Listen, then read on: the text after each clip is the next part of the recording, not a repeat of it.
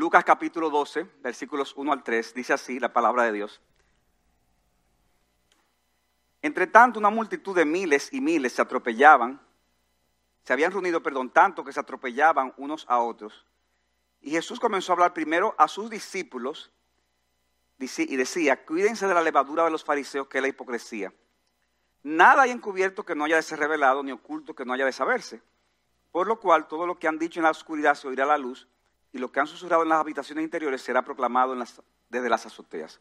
El obispo anglicano del siglo XIX, Juan Carlos Rael, comentó lo siguiente con relación a este pasaje específico. Esta es una advertencia que no puede exagerarse. Fue hecha por nuestro Señor varias veces y para que sirviera de aviso a su iglesia en todos los siglos y en todos los países del mundo. y tiene por objeto recordarnos que los principios de los fariseos están mezclados con los vicios de la naturaleza humana y que los cristianos deben de guardarse de aceptarlos. Es una levadura, sigue diciendo Raúl, que una vez comunicada al corazón corrompe todas las creencias y prácticas religiosas del hombre. Fijemos esta advertencia en la memoria y grabémosla en el corazón. Y esa causa de la importancia, hermanos, que la Escritura le da a este tema, sobre todo nuestro Señor Jesucristo, que yo quiero que veamos este tema, cuídate de la hipocresía.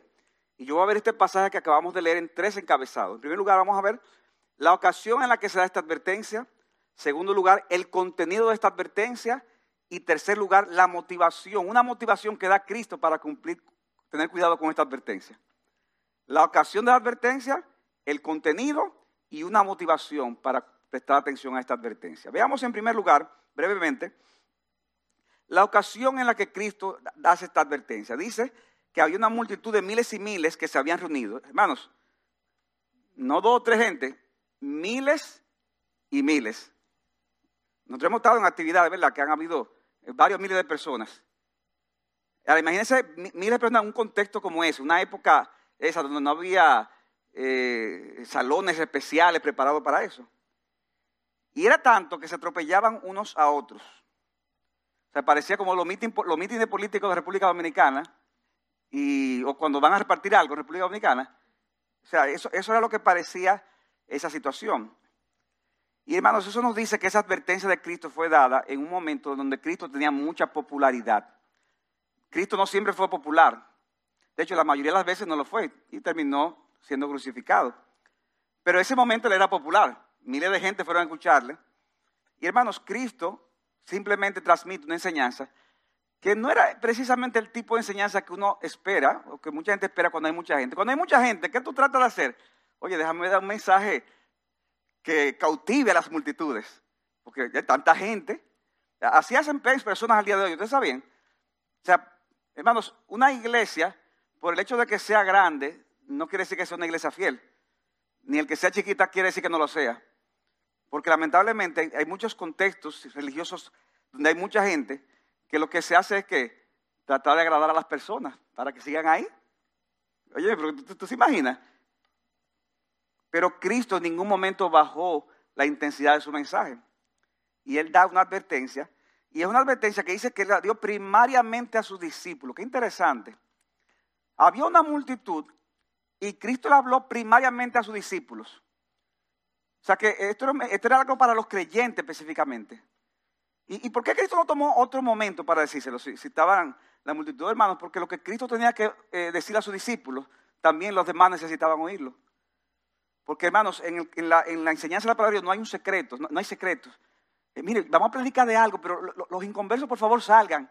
No, no, no. No, no, no, la, la Biblia es para todo el mundo. Y hay enseñanzas que son dirigida para cristianos, porque el inconverso también la necesita. Y eso es lo que hace Cristo y eso es lo que vamos a hacer nosotros en la mañana de hoy. Y eso nos lleva en segundo lugar, más ampliamente, vamos a ver la esencia de esta advertencia, la esencia. Cuídense de la levadura de los fariseos, dice Cristo, que es la hipocresía. En una multitud tan grande, él dice, cuídense de la hipocresía. La levadura, como la mayoría de ustedes saben, es una sustancia que cuando se coloca en la harina, se produce una fermentación, haciendo que, ¿qué hace? hace que se hinche, ¿verdad? Que, aumente de volumen. La figura de la levadura siempre se usa normalmente en la Biblia para una connotación negativa, normalmente, perdón, normalmente se usa. Y este es el caso de Lucas capítulo 12, donde Cristo habla de la levadura de los fariseos para hablar de ese pecado característico de ese grupo religioso, que era la hipocresía. ¿Y qué dice Cristo de, esa levadura? Que debemos de estar alerta, cuídense, estén alerta. O sea, tengan, presten atención. ¿Por qué? Porque la hipocresía, hermanos, es un grave pecado del que fácilmente podemos caer presa, así como un poco de levadura afecta toda la harina. No hace falta que estemos en un estado espiritual deplorable para caer en el mismo. Solo es necesario, óyeme bien, que nos descuidemos un poquito o no prestemos atención debida a este peligro y caeremos en el pecado de la hipocresía. Esta palabra hipocresía está originalmente relacionada con las actuaciones dramáticas que se realizaban, realizaban actores en los teatros, tanto del contexto griego como de contexto romano le ponían la careta. De hecho, me gustó ver que la, publicidad que se hizo de este mensaje fue esas caretas. Eso era, el término de publicidad viene de ahí, de ese contexto, donde se ponían grandes máscaras las personas en medio de la actuación. Es por eso que con el tiempo se comenzó a utilizar esta palabra para referirse al tipo de persona que no hablaba ni actuaba con sinceridad. Lo que dice o lo que hace realmente no se corresponde con lo que esa persona piensa o con lo que esa persona quiere. Esa persona realmente está fingiendo con lo que dice o con lo que hace. De ahí viene la palabra hipocresía, del contexto de esas obras de teatro. Ahora, hermanos, yo quiero aclarar lo siguiente. Hay cosas que decimos hacemos que no tienen necesariamente que ver con hipocresía. O sea que yo, quisiera clarificar qué no es la hipocresía para poder, eh, para que no haya malos entendidos en ese sentido. Por un lado, el hecho, ya me atienden aquí, el hecho de no decir todo lo que uno sabe de una persona o un evento no te hace un hipócrita. Repito, el hecho de no decir todo lo que tú sabes de una persona o de un evento no te hace un hipócrita. Proverbios 11:13, por ejemplo, dice, el que anda en chismes revela que el secreto pero, el de espíritu leal oculta las cosas.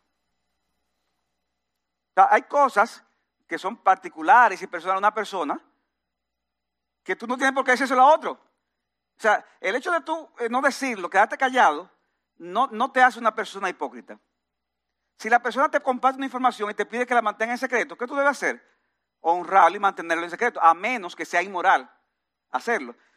¿Verdad? Porque si tú me dices, mira, Pastor Rafael, tengo algo que decirle, que eh, yo maté a una gente y ahí está el, cuerpo en el carro, pero no se lo diga a nadie. Bueno, es que ahí hay problema, ¿verdad? Porque ya ahí sería inmoral quedarme callado. Pero a menos que sea inmoral, tú no tienes que estar revelando todo lo que tú sabes de una persona o de un evento. El hecho de no decirle a los demás todas las interioridades tuyas tampoco te hace un hipócrita. Hay cosas tuyas, mis hermanos, que no necesariamente el, mundo entero tiene que saber. A menos que sea inmoral que tú te quedes callado por alguna razón. Cosas que tú haces que no necesariamente, eh, eh, como se dice, no necesariamente otros tienen que saberlo. Ahora, puede ser que sea inmoral que tú te quedes callado. Yo recuerdo una vez que yo estaba rápido, saliendo del trabajo, y había un lío de carro ahí parqueado. O sea, como se parquean aquí de lado y lado, y una calle creo que era de dos vías, y, una iba a salir rápido, porque andaba rápido y rayó un carro que estaba parado. Y yo, ay, mi madre, ¿qué hago ahora? Y yo loco por irme. Pero yo decía, pero que yo rayé ese carro. Entonces, y dije, no, señores, que yo no puedo. Entonces me, recuerdo que me monté y entonces, no sabía dónde estaba el dueño. Entonces había una gente allí y le mira, ¿tú viste lo que pasó? Ah, no, también ese es mi celular. Tú le dices a esa persona que me llame, que, eh, que, vamos, que vamos a resolver el asunto, pero yo me tengo que ir. Entonces, ¿por qué? Porque eh, estaba mal que yo lo rayara y me fuera ahí sin, sin, decir nada, ¿verdad? Pero yo no tengo que eh, revelarle a todo el mundo todas mis interioridades y todas las cosas que me suceden. En tercer lugar, cumplir con un mandamiento de una forma imperfecta no necesariamente es hipocresía. Manos, de hecho, nadie cumple ningún mandamiento perfectamente. Lo importante es la sinceridad con que tratamos de agradar a Dios, confesarle a Dios cuando nos hemos quedado cortos y tratar de hacerlo mejor para la gloria de Dios. Hay gente dice, no, yo no quiero, yo no, yo, yo mejor no voy a la iglesia hoy. ¿Por qué? Porque yo no lo siento y como yo no lo siento, yo no quiero ser un hipócrita. ¿Qué hipócrita eres diciendo eso? ¿Qué hipócrita eres diciendo eso? Porque si por deseo es, ¿ustedes se imaginan? Ay, el pastor no vino, ¿por qué? Porque no tenía deseo. ¿Qué ustedes pensarían? Lo que ustedes pensarían de mí es lo que tienen que pensar ustedes mismos. si usted deja de cumplir los mandamientos de Dios por el hecho de decir es que no, es que no me siento motivado a eso. Nosotros no vivimos por sentimientos, vivimos por principios y por los mandamientos de la palabra de Dios.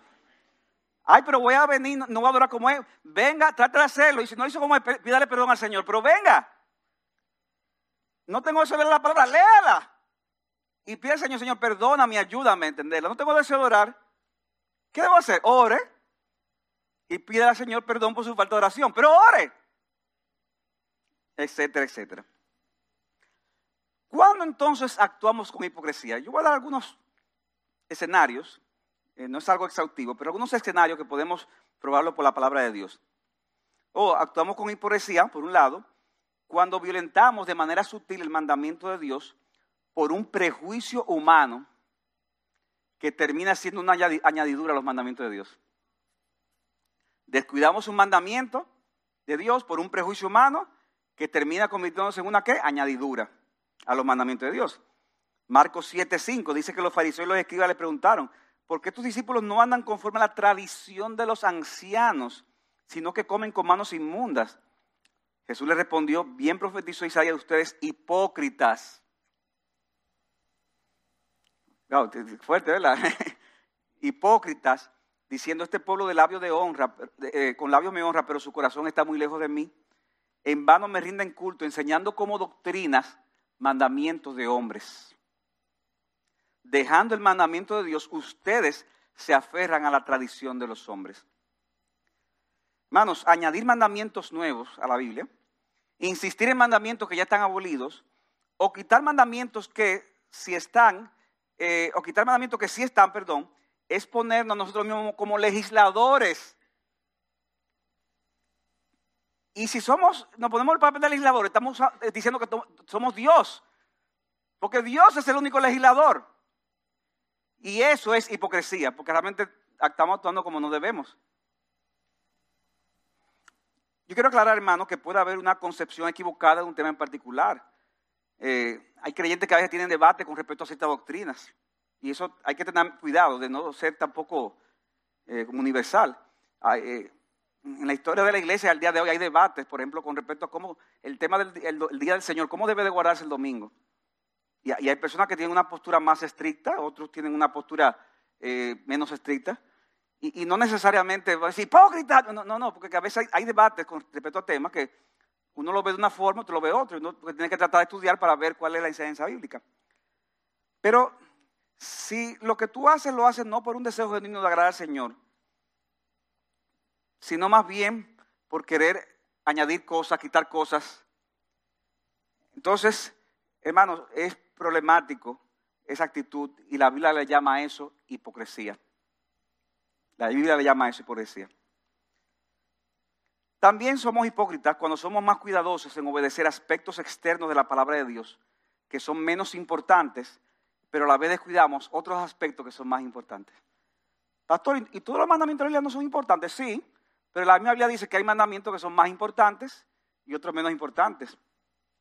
Mateo 23, 23, 24 dice Cristo, hay de ustedes escribas y fariseos hipócritas, porque pagan el diezmo, que era un mandamiento, de la menta, del anís y del comino, y han descuidado los preceptos más importantes de la ley, que son la justicia, la misericordia y la fidelidad. Estas son las cosas que debían de haber hecho sin descuidar aquellas. O sea, no es que, ah, pues ya no tengo que ofrendar. No, no, sigue haciendo. Pero, pero eso, ustedes debían hacerlo sin dejar de hacer lo otro. Lo más importante, la justicia, la misericordia y la fidelidad. Por eso dice guías ciegos que se cuelan el mosquito y se tragan el camello. O sea, ellos colaban para como el mosquito algo inmundo, trataban de, de tomarlo de una manera que cuidado, que no, me vaya a tomar una bebida y que tenga un mosquito porque es un animal inmundo. Y Cristo de una forma sarcástica dice, ustedes cuelan para no tragarse el mosquito porque terminan tragándose un camello por esa actitud de hipocresía. Tal vez tú dices, como yo he escuchado personas, ay, pastor, yo tengo 20 años casado, yo nunca le he sido infiel a mi esposa. Y yo siempre he criado a mis hijos como deben de ser. Mire, cómo andan esos muchachos. Quizás, eh, a lo mejor tú vas decir, no, yo, yo, nunca le he, hecho daño físico a nadie.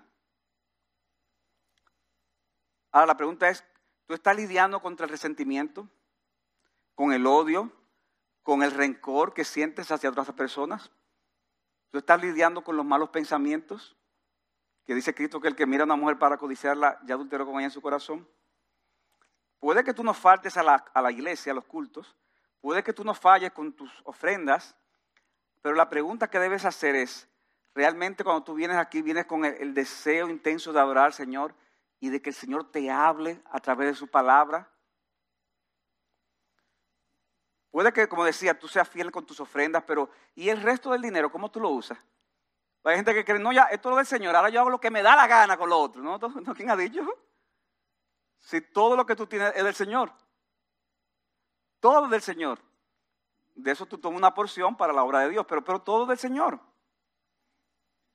Decía Charles Spurgeon, el predicador del siglo XIX, siempre sospecha de ti mismo cuando notes que eres más cuidadoso con las cosas que son menos importantes que con las cosas que son más importantes. Sospecha de ti mismo. Cuando tú le das dando más importancia a lo menos importante y no a lo más importante. O sea que hemos dicho que es hipocresía cuando tú eh, por una tradición, viola los mandamientos de Dios, cuando tú le das más importancia a aspectos menos importantes de la ley. En tercer lugar, cuando llamamos a otros a cumplir mandamientos, pero no nos esforzamos nosotros mismos en cumplirlos, estamos siendo hipócritas. Romanos 2, 21, dice Pablo, tú pues que enseñas a otros, ¿no te enseñas a ti mismo? Tú que predicas que no se debe robar, tú robas. Tú que dices que no se debe cometer adulterio, tú adulteras. Tú que abominas los ídolos, saqueas templos. Tú, te, que te jactas de la ley de Dios, violando la ley deshonras a Dios. Porque tal como está escrito, el nombre de Dios es blasfemado entre los gentiles por causa de ustedes. miren, miren qué interesante esto que dice eh, eh, el apóstol. Los maestros de la era eran excelentes diciendo las cosas que había que hacer. Y eran excelentes diciéndolo. Pero ellos mismos no lo hacían. Y todavía peor cuando estos mandamientos que queremos que otros cumplan ni siquiera son obligatorios y nosotros mismos no lo estamos haciendo. Mateo 23, 4. Atan cargas pesadas y difíciles de llevar y las ponen sobre las espaldas de los hombres. Sí, tú tienes que hacerlo, pero ellos ni con un dedo quieren moverla. ni con un dedo. Pero claro, ¿verdad? Los otros sí. Pastor, pero ven acá, Pérez. Y eso que usted está diciendo le puede pasar a un verdadero cristiano. Pues, usted está hablando de los impíos, ¿verdad? De los fariseos impíos. Eso le puede pasar a un verdadero cristiano. Oigan lo que sucedió en Gálatas 2, del 11 al 14. Dice Pablo, pero cuando Pedro vino a Antioquía, me opuse a él cara a cara porque era digno de ser censurado. Porque antes de venir alguno de parte de Jacobo, él comía con los gentiles.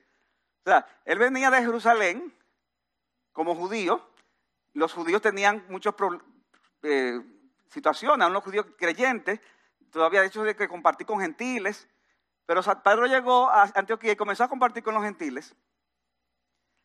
Pero cuando aquellos vinieron, cuando vinieron algunos hermanos de Jerusalén, Pedro empezó a retraerse y apartarse, o sea, que no, me vean que estoy con, esta gente, porque tenía miedo a los de la circuncisión, es decir, a los judíos.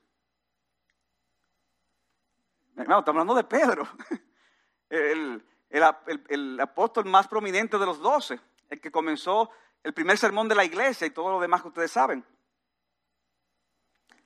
Y lo grande del caso, hermano, que miren qué interesante, que no fue solo. Pues dice, bueno, oye, otra vez cayó Pedro, ¿no? Dice, y el resto de los judíos que andaban con Pedro se le unió en su hipocresía, dice.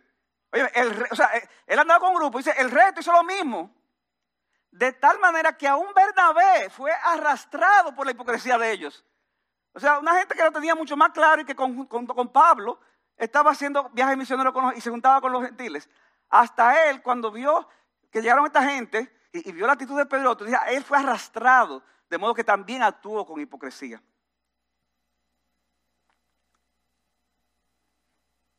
Y si eso fue Pedro, imagínense nosotros. Dice, pero cuando vi que no andaban con rectitud en cuanto a la verdad del Evangelio, yo le dije a Pedro, delante de todos, o sea, el pecado fue público, entonces la amonestación tenía que ser pública. Si tú siendo judíos vives como los gentiles y no como los judíos, ¿por qué tú obligas a los gentiles a vivir como judíos? Pedro sabía que Cristo había abolido muchas de esas prescripciones del antiguo pacto, pero por temor a lo que iban a pensar los cristianos de Jerusalén, él comenzó a actuar como si todavía él fuera, eh, eh, estuviera practicando esos aspectos del antiguo pacto. Y aún Bernabé, que era, como decíamos, uno de los líderes de la iglesia gentil más importante, la iglesia de Antioquía, también actuó así. Porque hermanos, una vez que toleramos la hipocresía, la misma tiene un efecto contagioso y puede arrastrar hasta el mejor de los cristianos si se descuida de ese mal. El mejor cristiano puede terminar arrastrado si se descuida con eso. También somos hipócritas cuando somos severos juzgando el pecado de otros. Pero somos benignos con el nuestro. Severos con el pecado del otro, pero benignos con el nuestro. Lucas 6:41, Cristo dice, ¿por qué tú miras la mota o la paja ¿verdad? del ojo de tu hermano y tú no te das cuenta de la viga que está en tu propio ojo? ¿O cómo puedes decir a tu hermano, hermano, déjame sacarte la mota que está en tu ojo cuando tú mismo ves, no ves la viga que está en el tuyo? Hipócrita, dice Cristo. Saca primero la viga de tu ojo y entonces verás con claridad para sacar la mota que está en el ojo de tu hermano. Saca primero ese tronco que tú tienes antes de sacar la pajita del ojo del hermano. Y oye, mi hermano, aquí. Pues hay gente que puede decir, no, lo que pasa es que el pecado del otro es una viga y, el mío es la pajita, porque no, no, es que esa no es la idea del texto. No es la idea. No importa de qué tamaño sea tu pecado, ni el pecado del otro. Tú tienes que ver tu pecado como una viga y el otro como una paja. Esa es la idea. Cuando tú estás más dispuesto a tratar con el pecado del otro y no con el tuyo, Cristo entonces te dice, mira, primero trata con tu pecado. Trata primero con tu pecado. Tal vez tú ves a ese hermano que posiblemente no anda bien. Puede ser una persona que inclusive en algún momento de su vida cayó en un pecado escandaloso. Óyeme, cayó en adulterio, cayó en, robo, y, esa persona en ese sentido sufrió ese agravio, tal vez hasta pudo haberse, haberse puesto en disciplina en una iglesia local, como se debe de hacer, ¿verdad? Una iglesia que enseña la palabra de Dios. Pero, pero hermanos, si imagínate que ese hermano se arrepintió pública y privadamente de su pecado. Hermano, si él se, se arrepintió, ¿tú sabes qué? Una noticia, ya Dios lo perdonó. Ya Dios lo perdonó. Pero ahí estás tú que consideras al hermano que pecó como un cristiano de segunda categoría. No porque él cayó en esto. Es él cayó en lo que yo nunca he caído. Y, yo no he caído en un pecado así. Pero hermano, eso, eso, es, eso es tener una viga en tu ojo. Eso es tener una viga en tu ojo. Tú hablas de esa manera, pero tú sabes que tienes mucho pecado con el que tú tienes que trabajar que tal vez no eres un líder espiritual y amoroso para tu esposa, como dice la Biblia. Tal vez tú como esposa no, no estás cumpliendo tu rol como, como, como esposa que se somete y apoya a tu marido.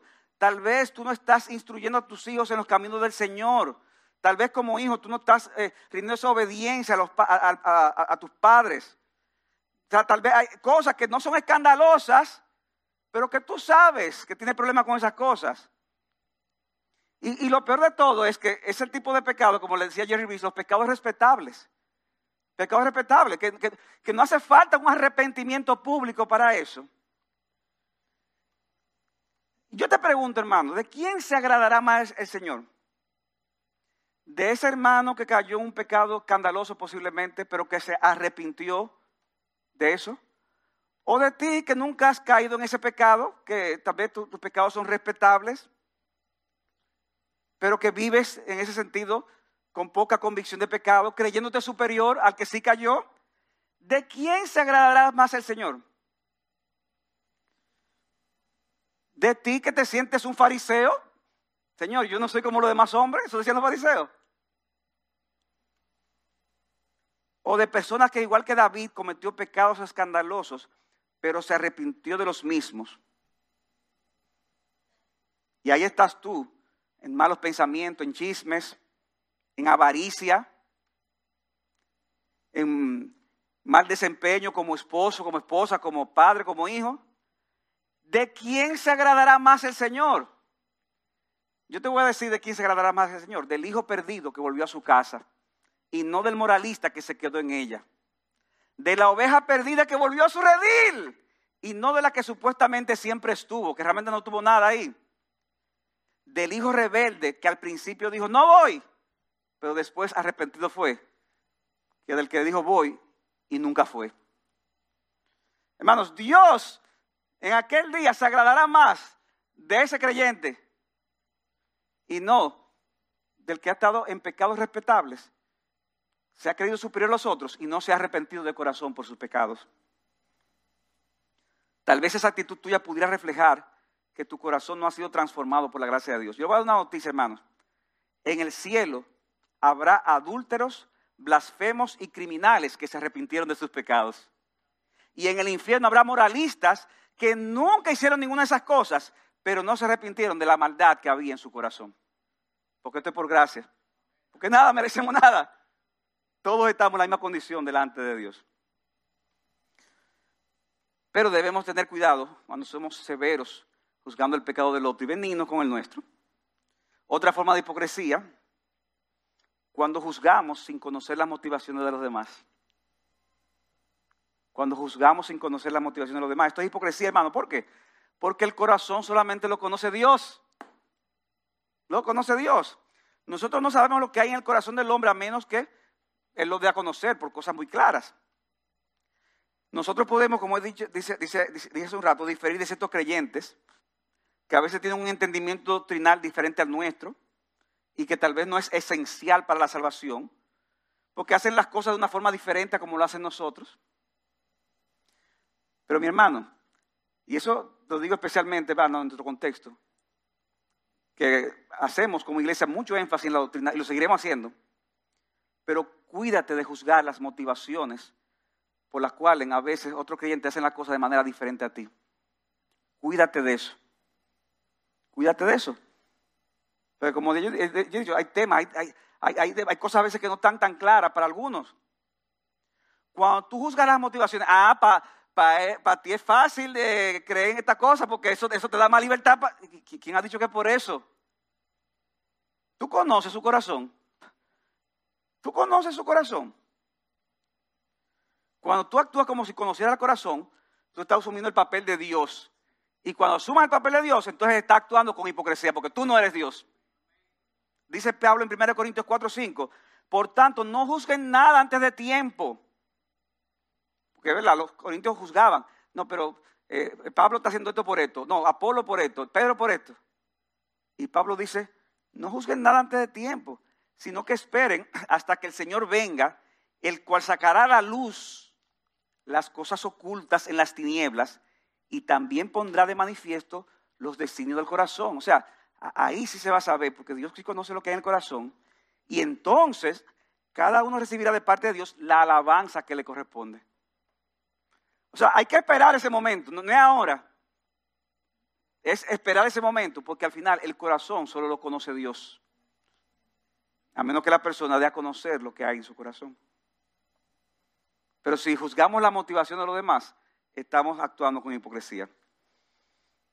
Otra manera de reconocer la hipocresía es cuando somos, y esta es algo, hermano, muy obvia, pero que, con la que eh, todos tenemos que luchar. Cuando somos amantes del reconocimiento de los otros. Cuando somos amantes de que otros nos reconozcan las cosas, somos hipócritas.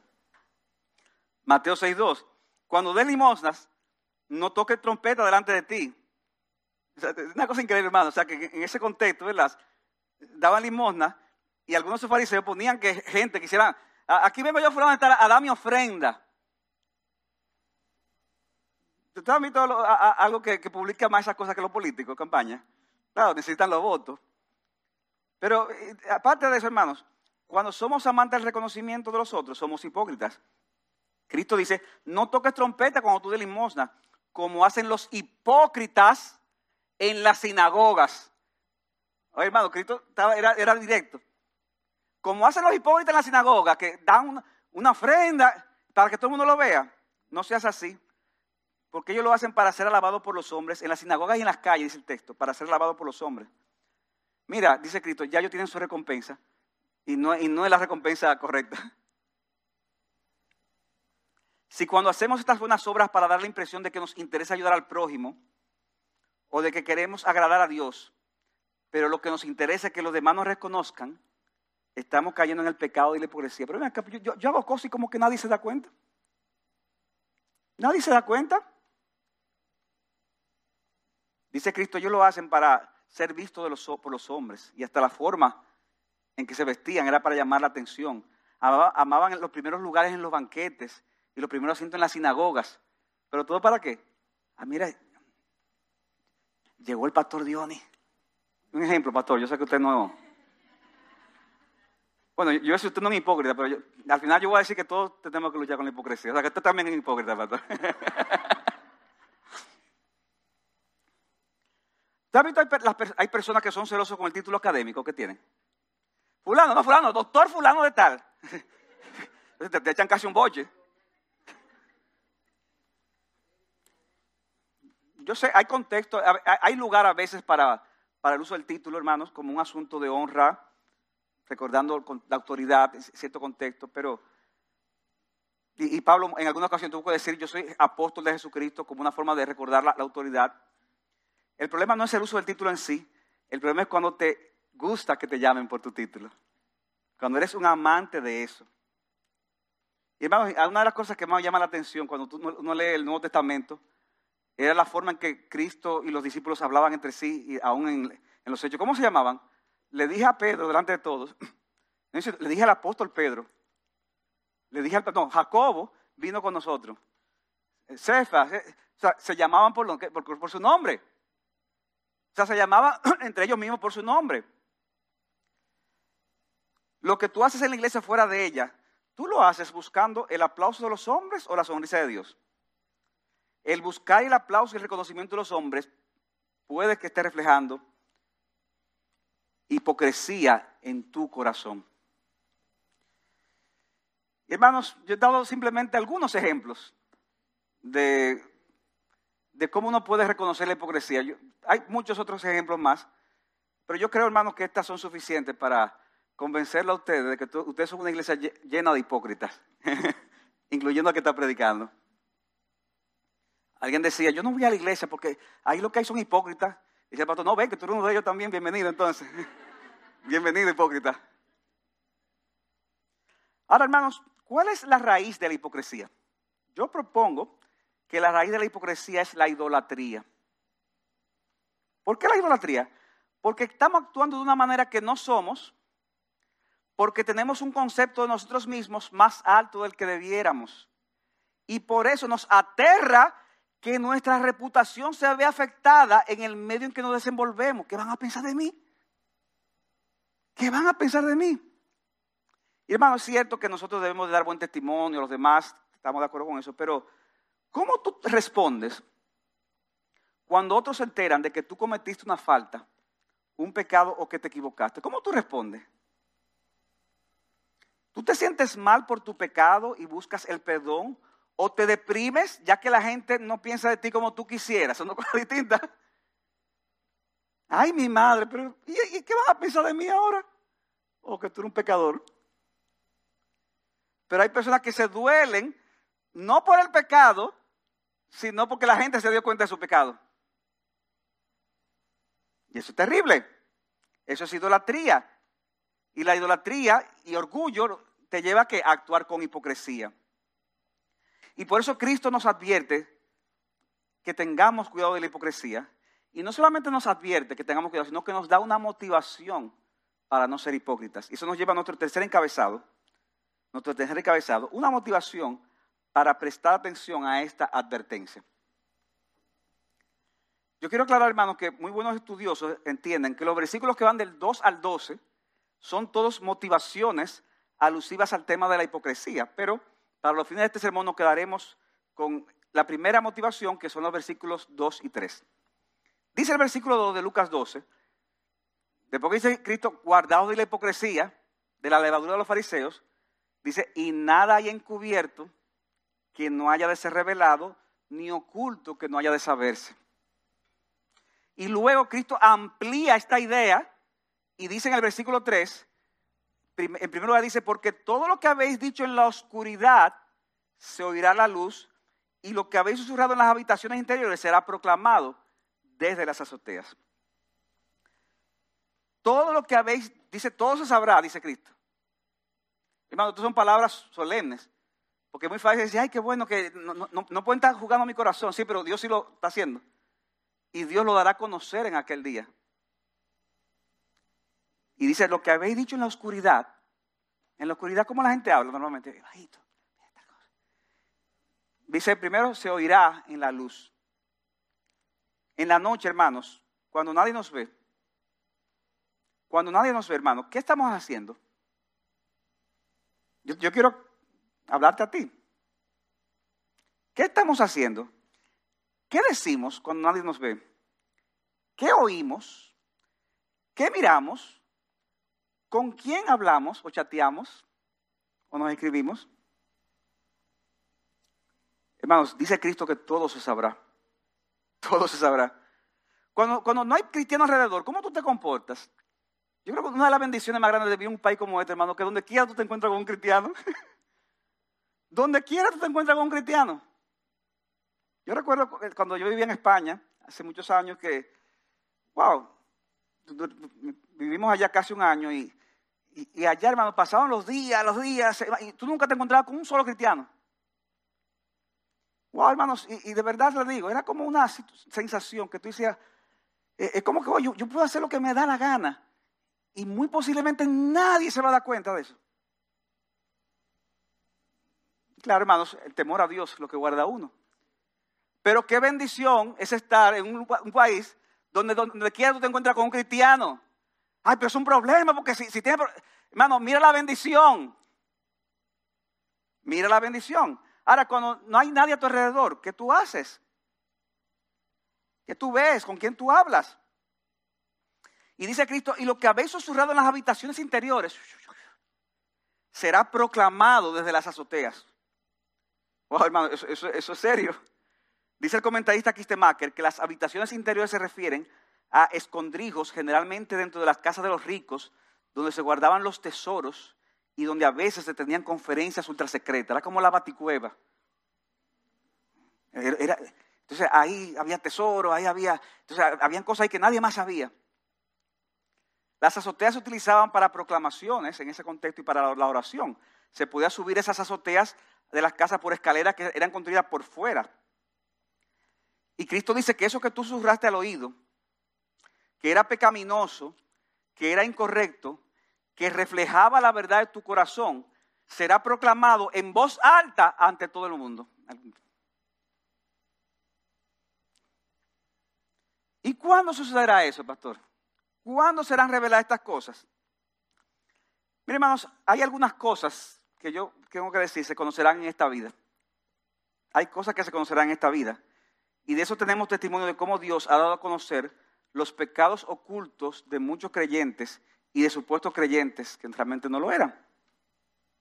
Dice 1 Timoteo 5:24, los pecados de algunos hombres se hacen patentes antes de que venga el juicio. Creo que fue eh, John Piper que decía, hay algo más eh, fuerte, hay algo más, no, no recuerdo la palabra exacta, pero decía, hay algo más terrible que te descubran en un pecado. Decía, hay algo más terrible que no te descubran ¿Cómo así que no te descubran? Pues muchas veces cuando no te descubren, ¿qué tú haces? Tú vuelves y lo haces. Tú vuelves y lo haces. Pero te descubren. Es una misericordia de Dios. aunque te llene de vergüenza, pero eso, eh, precisamente para que te humilles y reconozcas tu pecado. hay pecados que se conocen en esta vida, pero la mayoría se sabrán al final cuando Jesucristo vuelva. Por eso Pablo dice en ese mismo texto, los pecados de algunos hombres se hacen patentes antes de que venga el juicio, mas otros se descubrirán después.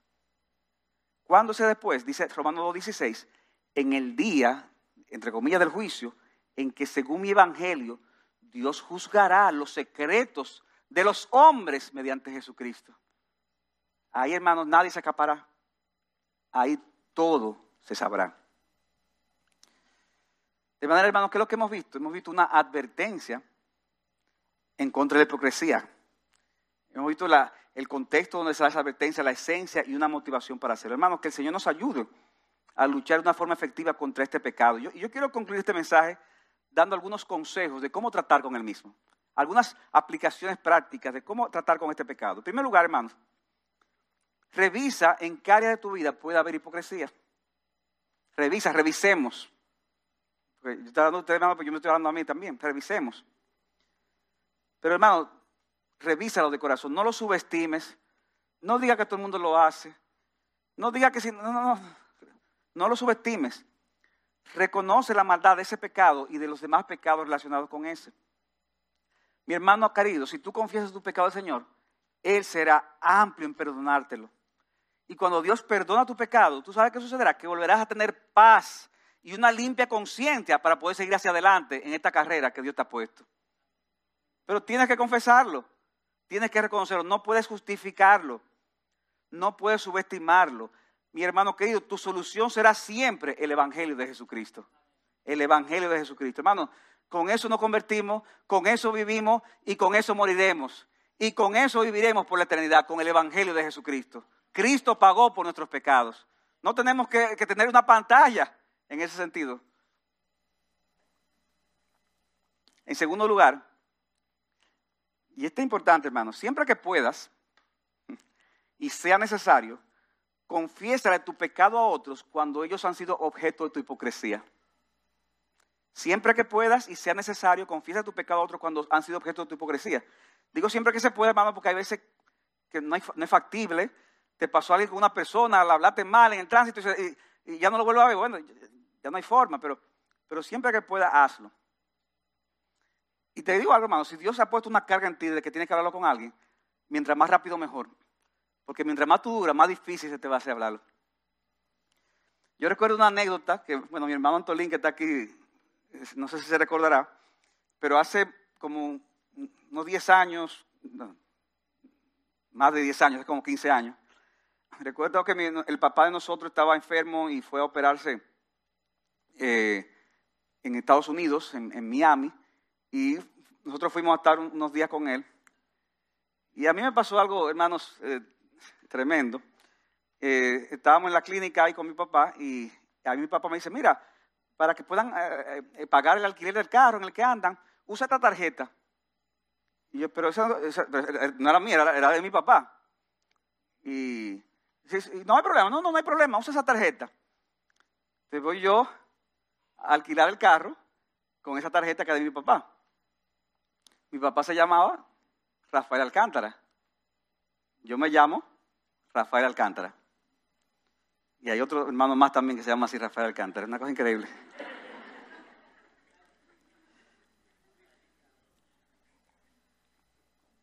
El tema es que fuimos al sitio, resolviendo el carro, la que sé qué, y en un momento dado me mira la persona y me dice, ah, Rafael Alcántara, déjeme su documento. Rafael Alcántara, ah, ok. O sea que esa tarjeta es suya. Sí.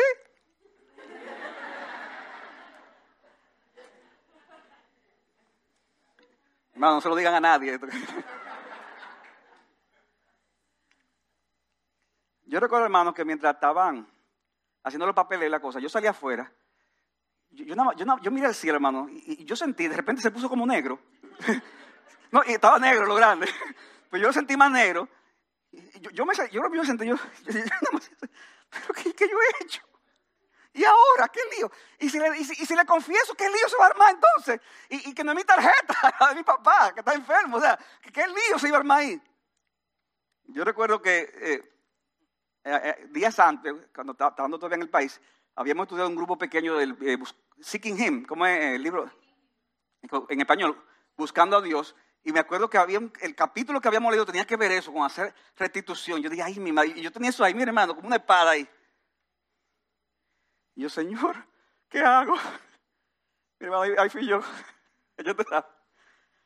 cuando ya te tengan de escribir las cosas, yo dije, mire, doña, eh, yo quería decirle que no, realmente la tarjeta no, es mía, de mi papá. Así bajito de mi papá. Lo que pasa es que nos llamamos igual. Y ella se para lo que está haciendo, me mira y mira la tarjeta. Y, la respuesta ya fue, ok, pero tú estás haciendo esto con la autorización de tu papá. Claro que sí, claro que sí, sí, todo lo estoy Hermano, no van a creer, cuando yo salí de ahí el, cielo estaba claro de nuevo.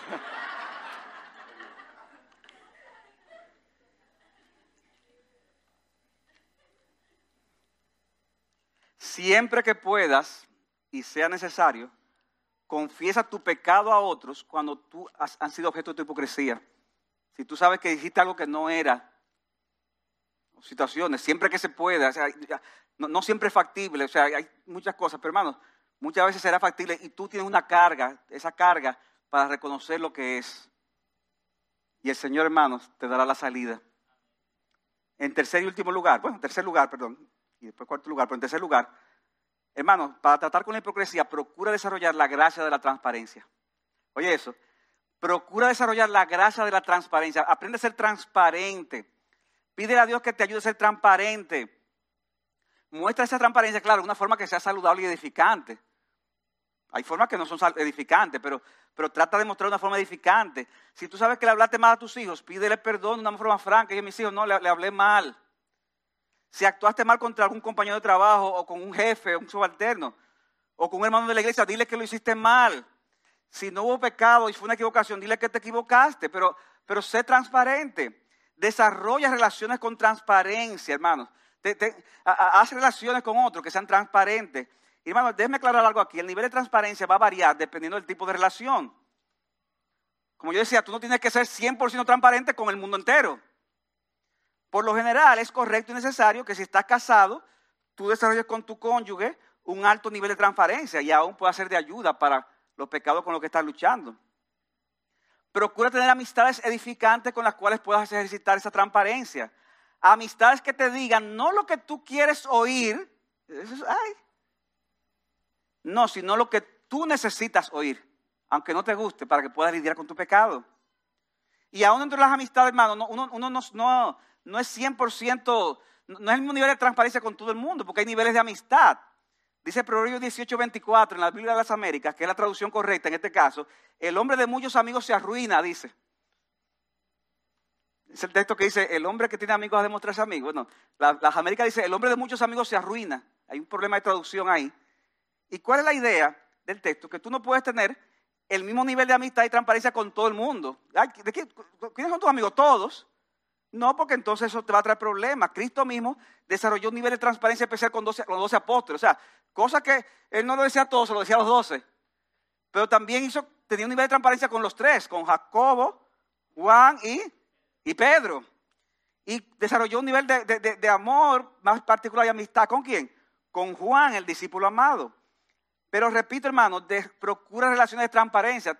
Aprende a ser vulnerable. ábrete, di lo que está pasando para que te puedan ayudar. Ay, pastor, pero que si, si, yo me abro, ¿usted se imagina que el tipo, que tipo después me traicione y, y comience? E, eso puede pasar, mira, sí, puede pasar. Pero hermanos, eso no nos debe llevar a no ser vulnerables por esa vulnerabilidad de Cristo, por esa transparencia, fue que Judas pudo traicionarlo y entregarlo. Sabía cómo atrapar al maestro y, le dio la información específica. Pero hermanos, ¿qué sucedió? Dios vindicó a Cristo y condenó a Judas. Y si por arriesgarte a ser transparente tú eres traicionado, recuerda el ejemplo de Cristo y espera la vindicación de parte de Dios. Pero sé transparente, arriesgate a eso. Ora a Dios que te ayude a encontrar amigos así, y si tú lo tienes, arriesgate a ser transparente, como lo fue Jesucristo. ¿Usted se acuerda, Pastor Leoni, cuando, cuando usted y yo éramos civiles, lo que hacíamos? ¿Usted se acuerda? Pastor Leoni cuando era civil, cuando no era tan famoso como ahora, eh, él y yo nos juntábamos cada cierto tiempo, a veces cada, tratábamos de cada dos semanas por un tiempo. ¿Y qué hacíamos? Confesando pecados. Confesarnos y decir, estamos trabajando con ellos, estoy luchando con... Y, hermano, eso, eso fue doloroso, pero fue muy bueno en muchas ocasiones. Porque ese nivel de transparencia, ¿qué ayudó? ¿Qué ayudó? A tratar con nuestros pecados, a llevarlo a la cruz de Cristo y a ser mejores cristianos para la gloria de Dios. Finalmente, amigo, ¿para quién vives tú? Porque si tú no vives principalmente para Dios, entonces la hipocresía domina tu vida. ¿A quién tú estás tratando de engañar? ¿A otros? ¿A la iglesia? ¿Tal vez a ti mismo? A Dios tú nunca lo podrás engañar. Dice Hebreos 4:13 que no hay cosa creada oculta a su vista, sino que todas las cosas, hermanos, todas las cosas están al descubierto y desnudas ante los ojos de aquel a quien tendremos que dar cuenta. Wow. Y, me encanta, hermano, porque el texto comienza hablando de la palabra de Dios. Y también diciendo, daremos cuenta. ¿Por qué? Porque cuando estamos delante de la palabra de Dios, es Dios que nos está hablando. Y ahí en ese contexto que dice, todas las cosas están desnudas, abiertas, ante los ojos de aquel a quien tendremos que dar cuenta. Dice Mateo 24, 51, que el lugar de los hipócritas será un lugar de lloro y de crujir de dientes. Será una condenación eterna. Es terrible. Pero mi amigo, tú no tienes que terminar ahí. Si reconoces con sinceridad que eres un pecador, si reconoces lo malo que eres ante Dios y vienes a los pies de Jesucristo, reconociendo que por su vida y por su muerte, Él pagó por nuestros pecados. Si tú vienes a Él, entonces todos tus pecados serán perdonados, incluyendo el pecado de la hipocresía. Todos serán perdonados si vienes a Cristo. No importa el tipo de vida que tú has vivido, pastor, pero que ya, yo llegué tarde. Usted sabe, usted sabe lo que yo he hecho. Usted ni se imagina. Mira, no es tarde. Si tú estás vivo, no es tarde. Si tú estás oyendo, no es tarde. No importa qué tipo de vida haya vivido hasta hoy. Si tú vienes a Cristo en el tribunal de Dios, serás declarado inocente. En la familia de Dios serás adoptado como un hijo. Y en la iglesia de Cristo serás considerado como un hermano. Hermano. Y en el día final serás llamado por Dios, ven buen siervo y fiel. En lo poco fuiste fiel, en lo mucho te pondré. Entra en el gozo de tu Señor. Que el Señor nos libre, mis hermanos, de la hipocresía. Y recordando la realidad de que ya Cristo pagó por todos nuestros pecados, que podamos vivir vidas transparentes para la honra, la honra y la gloria de nuestro gran Dios y Salvador Jesucristo. Amén.